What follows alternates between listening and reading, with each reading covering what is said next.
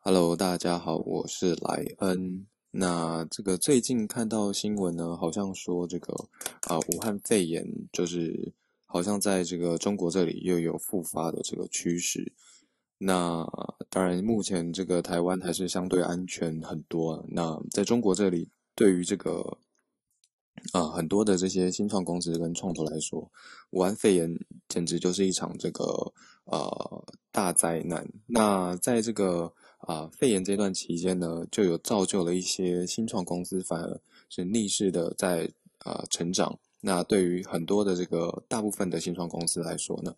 是一个非常大的这个啊毁灭性的灾难。那所以呢，这集就是主要想要和大家来分享一下，在这个啊创投的生态里面呢，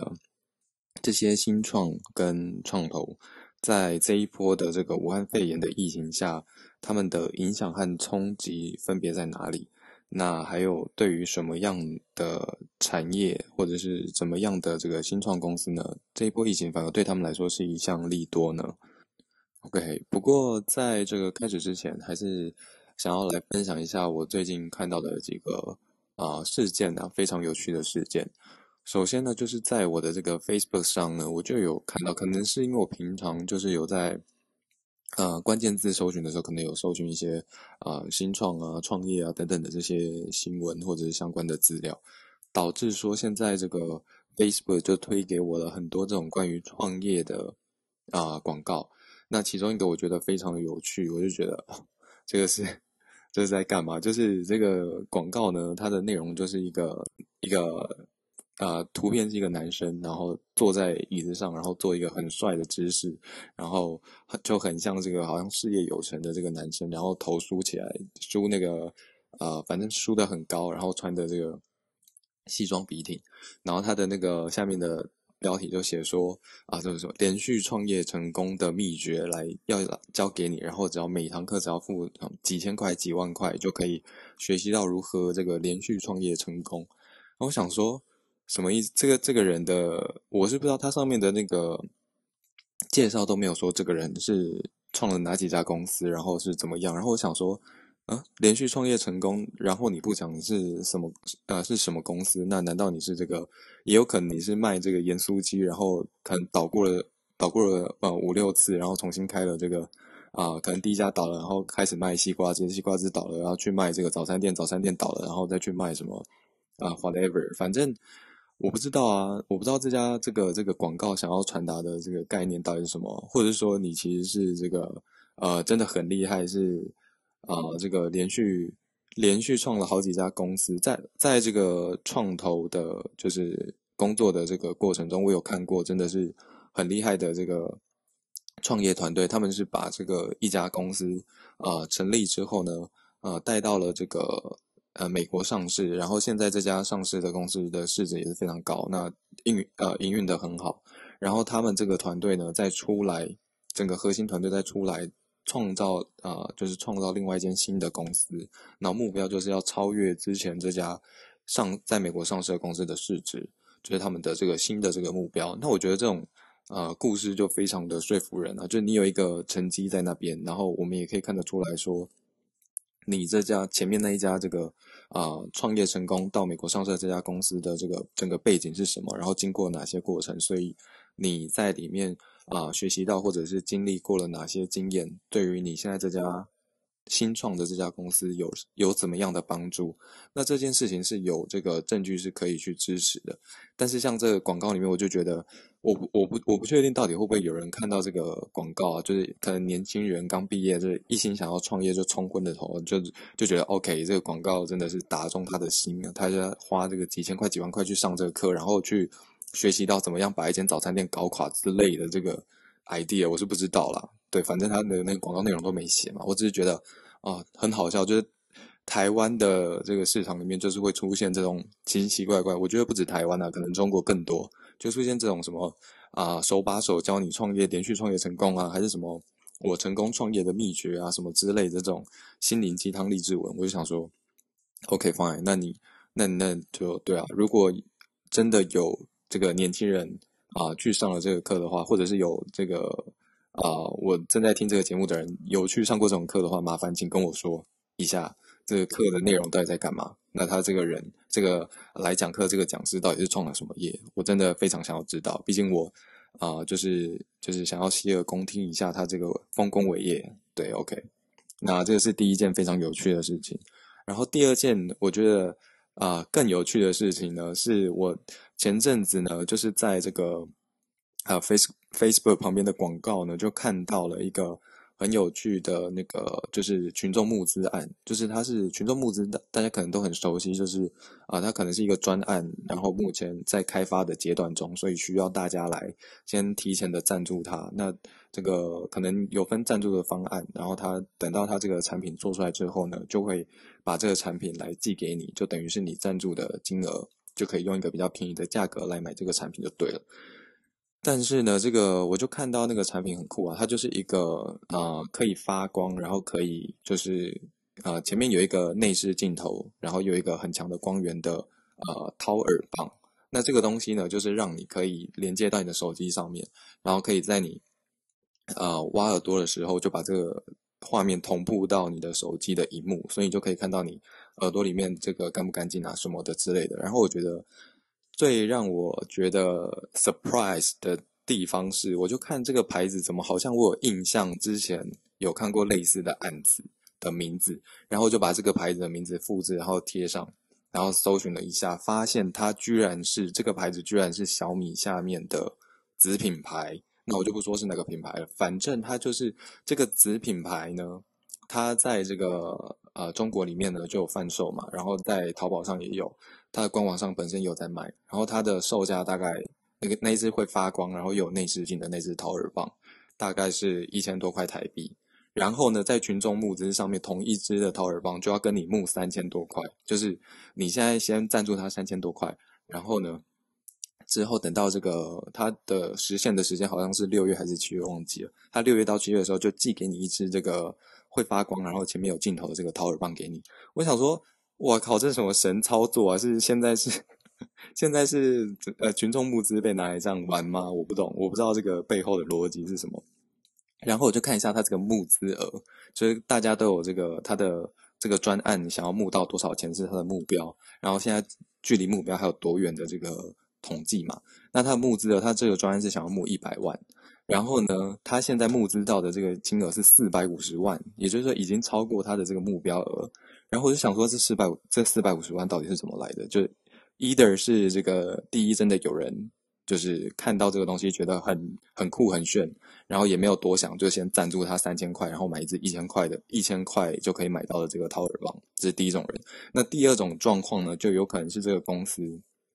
或者说发起这个募资的这个。呃，人呢，他就去这个先把这个钱自己从公司灌进去嘛。我就，我觉得我要募一百万，我先灌个三百万进去，然后就让让这个呃看到这个募资案的人就想说，哇靠，这个这个这个募资案也太成功了吧！已经原本要募一百万，现在已经三百万，那那这个不就一定稳稳定要实现的嘛？那我就现在跟着跟风进去嘛。大家都有这种跟风的心态，OK。所以我不知道到底是状况一还是状况二，反正我就觉得这个现象非常的有趣，群众募资那。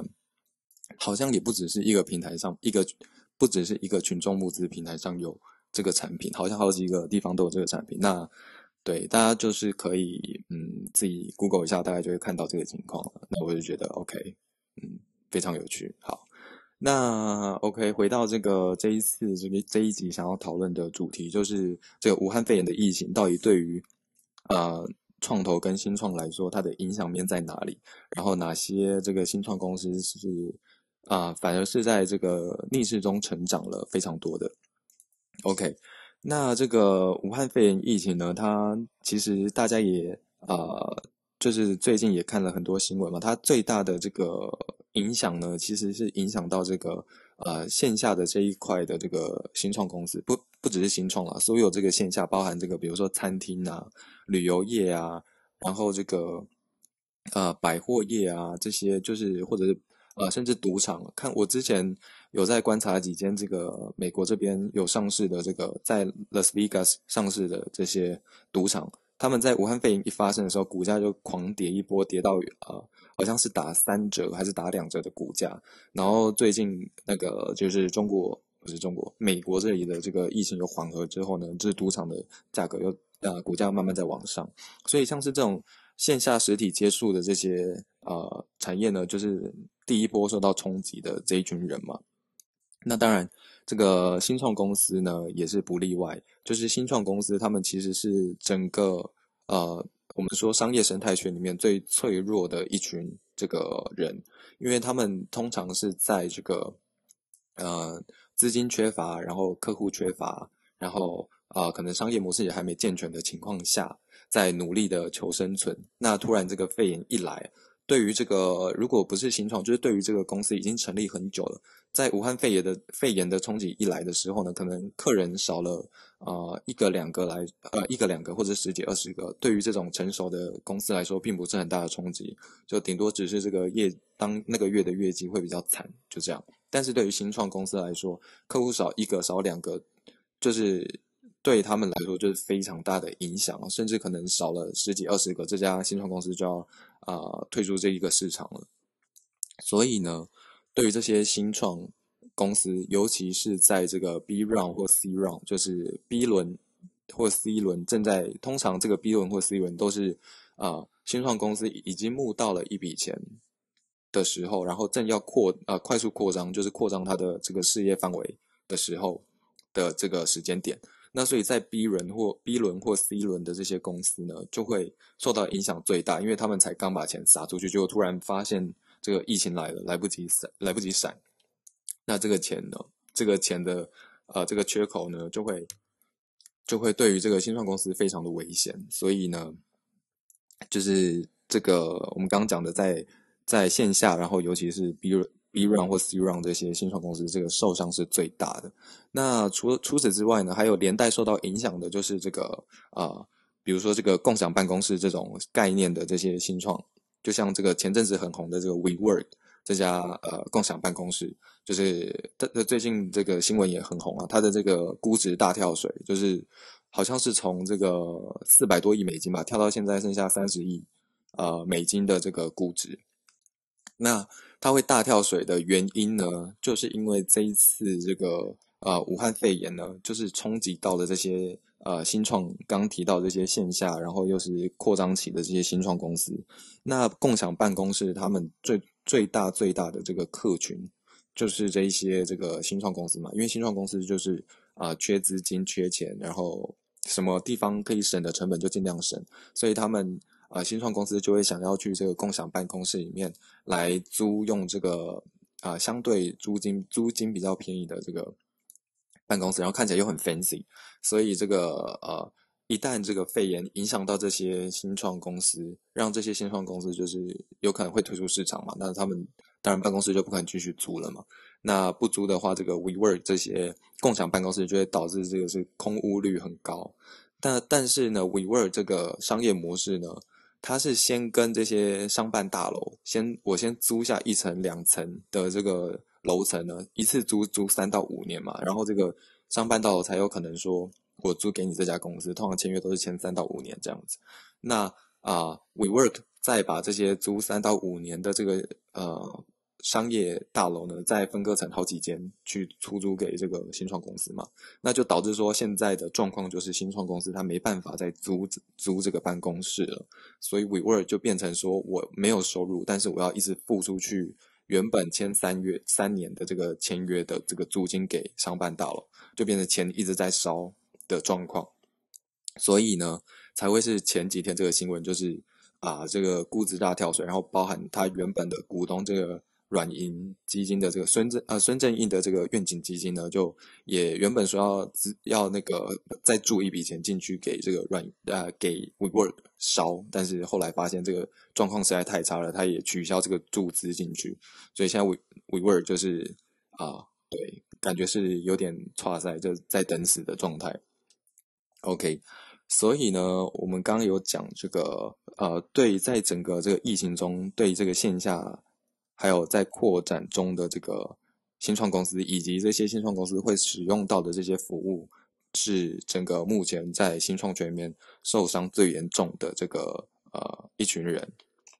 那对哪些新创公司反而这一次疫情来对他来说是这个呃加速他成长呢？就是这些啊线上的公司本来他们就是提供这个线上化的服务啊，比如说像是这个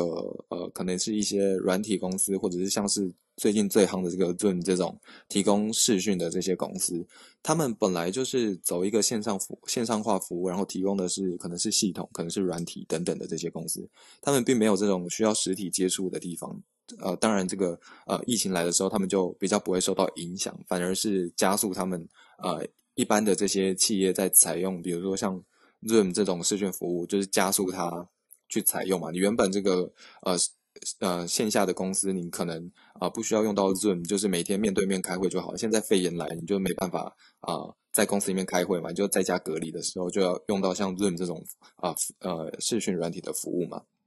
而且更重要的是。在对于这些呃线上提供线上服务的这些这个新创公司呢，啊，对他们的利益都还有另外一项，就是在这个肺炎来的时候，刚刚有说过，正在呃扩张的这些公司呢会受到冲击嘛？这些小型刚成立的这些新创公司，他们在这一波的疫情来呃冲击的影响下，可能会倒闭。那这个呃原本在他们这些新创公司上面的资源呢就没有地方去，他们就会来灌进去这个。像是这个呃润嘛，或者这种头部的这些呃发展已经算是比较好的这些新创公司，这些资源呢就会涌进去里面，所以呢，等于是有点呃这个别人的尸体变成他们的养分的这种概念，所以对于这些头部，尤其是线上化的这些服务的这些新创公司呢，这次的疫情反而是让这些头部公司呃得利，那。刚这一部分呢，就是在讲整个啊新创生态圈里面，就是新创的这一群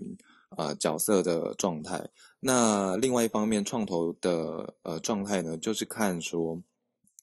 啊一家创投它在这个疫情底下会受伤或者是得利呢，它的啊区别点就是在说你这家创投在疫情来之前你。说你底下投资的公司到底是刚刚讲的这个线下化、线下服务需要实体接触的这一群公司啊比较多呢，还是你投的是线上的这一种服务软体型的公司比较多？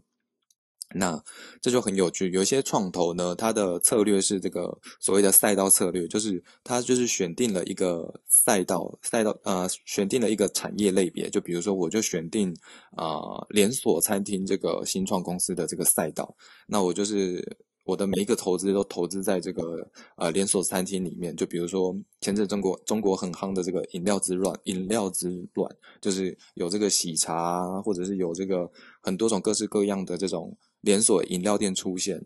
那这个有一些基金，呃，创投基金，他们投资的方式就是我全部都灌这个，我全部都投这些呃连锁饮料店，那其他的公司我全部都不投。那这种呃赛道这种基金的呃模式呢，就会在这一次疫情受到很大的影响。就如果他比如说刚这家基金是全部都投线下连锁饮料店的，那他这一次疫情的影响就很严重，因为这些呃线下店呢，他们。呃，在这个肺炎的期间呢，都啊营运的状数字都非常差。那这些基金的这个获利呢，或者是他们基金底下的这个啊，一般是说这个投资的组合就会非常的有危险。那啊，当然，如果你这个赛这这个基金它投的赛道就是线上线上化服务软体公司的话，OK，那恭喜恭喜他这次可能就是啊啊。获利的一方，就是他这一次没有受到什么影响，反而是借由这个疫情来推动他们这一些线上化公司的发展。那他们这些基金可能状况就会比较好。OK，那呃，除此之外呢，有一有一有一群这个基金，他们是采分散式投资，就是一般说的这个呃 general fund，就是他们不会专注在一个赛道里面去投，他们就是投很多种不一样的产业。那看这个产业啊，如果这一家公司在这个产业有它特殊的地位的话，那这个标的就是他们可以投的这个项目。那所以这种啊，general general fund 就是比较像是分散风险的这种呃策略呢，在于这一次的肺呃肺炎的影响呢，就会相对比较小，就是有受到影响，但是影响的幅度就会比刚这种啊专投这个线下赛道的这种基金呢，影响还要更重，这样。啊，影响还要更小了，不好意思。对，所以呢，这个刚讲的这一部分呢，就是在说这个疫情的啊，疫情当下呢，对于这个创投跟新创公司呢这两个角色的这个影响到底在哪里？然后呢，本来我还想要再讲这个，就是为什么目前投资圈或者市场上有一种看法呢？是说这个疫情最严重的其实不是不是啊，过去这个啊三四五月这几个月，这个大家好像看这个疫情的导致很多人就是可能呃在家隔离啊，或者很多人中这个武汉肺炎。那为什么这现在的这个市场上或者投资圈的看法是说？这一这个这一段时间其实并不是最严重的，最严重反而是这个呃今年的 Q 二 Q 二跟 Q 三呢，就是这个呃尤其是 Q 三的状况可能会是最严重或者最惨烈的。那可大家就会想说，到那时候可能疫情就已经结束了，